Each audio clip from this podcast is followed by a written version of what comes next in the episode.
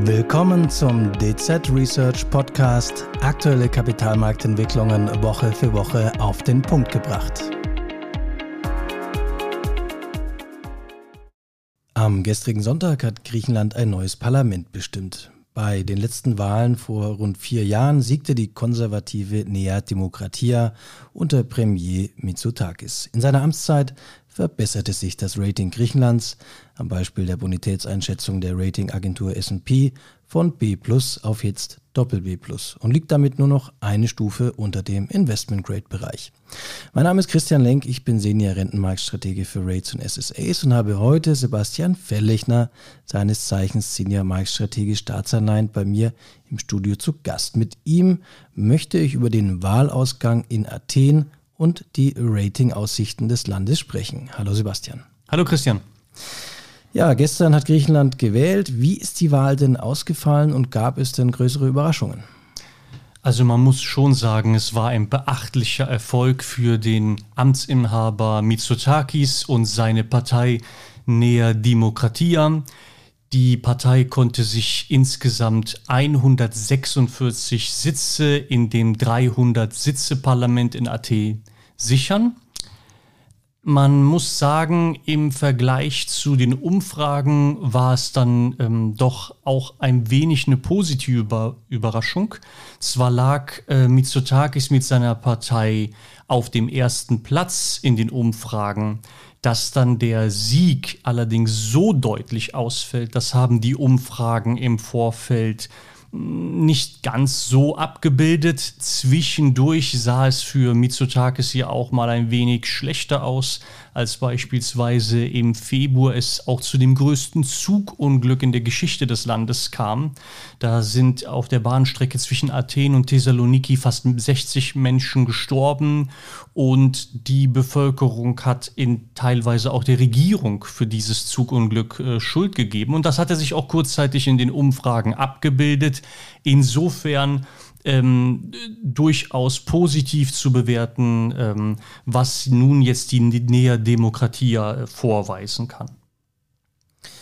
Ja, das stimmt doch erstmal wunderbar für den äh, bisherigen Amtsinhaber. Oder gibt es da noch irgendwelche, ja, wir sagen Probleme? Wie ist denn dieses Ergebnis einzuordnen? Ist, bleibt er jetzt im Amt? Also ich hatte ja schon bereits gesagt, grundsätzlich muss man das ähm, Wahlergebnis als positiv bewerten. Es gibt also mh, hm, wenig politische Unsicherheit aktuell in Griechenland. Nichtsdestotrotz brauchen wir jetzt ein wenig Zeit. Denn ähm, Mitsotakis hat mit seiner Partei die absolute Mehrheit im Parlament verfehlt. Dafür hätte er anstatt 146 hätte er 151 Sitze gewinnen müssen. Das hat er nicht getan. Insofern hatten Mitsotakis ähm, zwei grundsätzliche theoretische Optionen. Option Nummer eins wäre, er sucht sich einen Koalitionspartner, um eine stabile Mehrheit im Parlament vorzuweisen. Und Option Nummer zwei ist, er ähm, äh, setzt auf Neuwahlen. Die Staatspräsidentin Griechenlands hat äh, Mitsotakis bereits ein dreitägiges Mandat zur Regierungsbildung erteilt.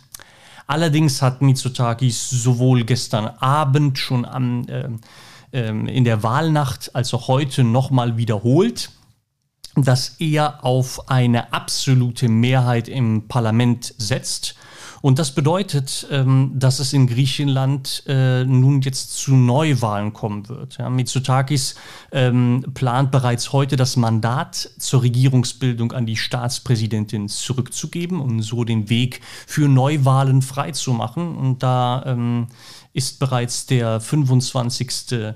Juni, äh, aber auch der 2. Juli im Gespräch. Und nach dieser Neuwahl äh, könnte äh, Mitsotakis mit der Nea Demokratia damit einer absoluten Mehrheit im Parlament regieren. Und um das nochmal besser zu verstehen, wie soll das funktionieren? Die Nea Demokratia müsste dann beim zweiten oder neuen Wahlgang müsste dann mehr Stimmen erreichen? Naja, es ist im Prinzip so, die Sache hatte sich im Vorfeld der Parlamentswahl ein wenig verkompliziert, weil in Griechenland äh, bei der gestrigen Wahl und nun auch bei der neuen Wahl dann ähm, im äh, Ende Juni, Anfang Juli jeweils zwei neue Wahlsysteme angewendet werden. Das Wahlsystem für die gestrige Wahl wurde 2016 durch die Regierung Tsipras eingeführt und äh, die hatte, ähm, diese Regierung hatte damals den Sitzebonus von 50 Sitzen abgeschafft. Darauf konnte Mitsotakis diesmal nicht äh, bauen und äh, deswegen also der, der hat er auch. Der Wahlsieger hätte 50 Sitze on top dazu bekommen automatisch. Genau, das hatte Mitsotakis 2019, konnte er noch auf diesem Bonus bauen, diesmal nicht. Also mit auch ein Grund, warum er die absolute Mehrheit verfehlt hat. Allerdings hat die äh, Mitsotakis 2020 den Sitzebonus wieder eingeführt. Und dieses neue Wahlsystem äh, tritt dann zu der äh, kommenden Neuwahl in Kraft und da kann Mitsotakis dann auf einen Bonus setzen. Das muss erstmal einer verstehen. Welche inhaltlichen Schwerpunkte hat denn die Nea Demokratia und Premier Mitsotakis äh, in einer möglichen weiteren Amtsperiode sich gesetzt? Ist da eventuell wieder eine Reform des Wahlrechts angedacht? Also da weiß ich bislang noch nichts. Wir hatten ja jetzt auch ganz viele ähm, äh, Reformen des Wahlrechts, ähm, also können wir das mal ruhen lassen. Aber ansonsten sieht das äh, Wahlprogramm vor allem äh, vor, dass äh, ähm, Mitsotakis seine Reformagenda der vergangenen Jahre weiter fortsetzt. Er plant ähm, mittelfristig ein Wirtschaftswachstum in Griechenland von weiterhin 3% zu erreichen. Natürlich plant auch ähm, die äh, Regierung Mitsotakis die Wiedererlangung des äh, Investment Grade für Griechenland. Das ist ein ganz großes fiskalisches Projekt in Griechenland. Die Staatsverschuldung, äh, und das ist natürlich auch ein ähm, Wunderpunkt für Griechenland, liegt hier aktuell bei rund 170 Prozent. Damit hat Griechenland ja auch eine der höchsten Staatsschuldenquoten der äh, gesamten Welt und ähm, da diese soll bis 2030 ein Niveau von 120 Prozent der Wirtschaftsleistung erreichen. Dann war natürlich auch im Wahlkampf, und das hat sich auch im äh, Programm der Nea Demokratia stark abgebildet, Inflation, die Energiekrise ein großes Thema. Das heißt, der Mindestlohn soll angehoben werden auf 950 Euro. Löhne und Gehälter im öffentlichen äh, Sektor sollen steigen und auch die Rente äh, soll angehoben werden.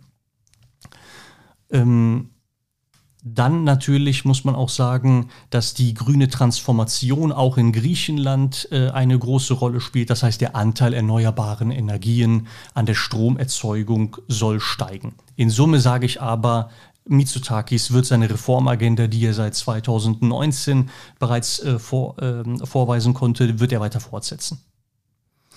Du hast es gerade eben schon mal erwähnt, das äh, wichtigste fiskalische Projekt dürfte für die neue äh, oder vielleicht auch die alte Regierung dann die Rückkehr in den Investment-Grade-Bereich sein. Wie stehen denn die Aussichten, dass Griechenland dieses Ziel tatsächlich schafft?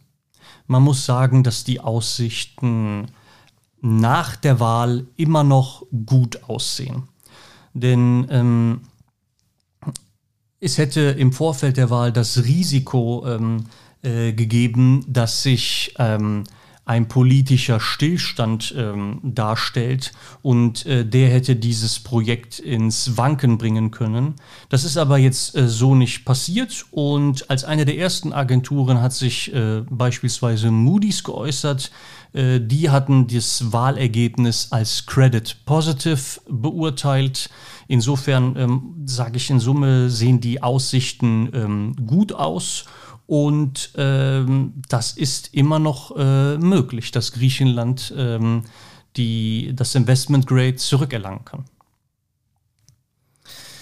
Ja, Sebastian, da sagen wir, sage ich, vielen herzlichen Dank für diese interessanten Einblicke. Wir haben also in Griechenland gestern die Wahlen gesehen. Wir haben auch einen klaren Wahlsieger, der aber nichtsdestotrotz aufgrund der Reformen im Wahlrechtssystem die absolute Mehrheit zurückgewinnen könnte und dann könnte auch äh, die Nea Demokratia weiter ihren fiskalischen Reformkurs durchführen, der dann am Kapitalmarkt vielleicht in gar nicht allzu ferner Zukunft auch zu einer Rückkehr in den Investment Grade Bereich führen könnte. Das sind doch mal zumindest perspektivisch ganz gute Aussichten für Griechenland.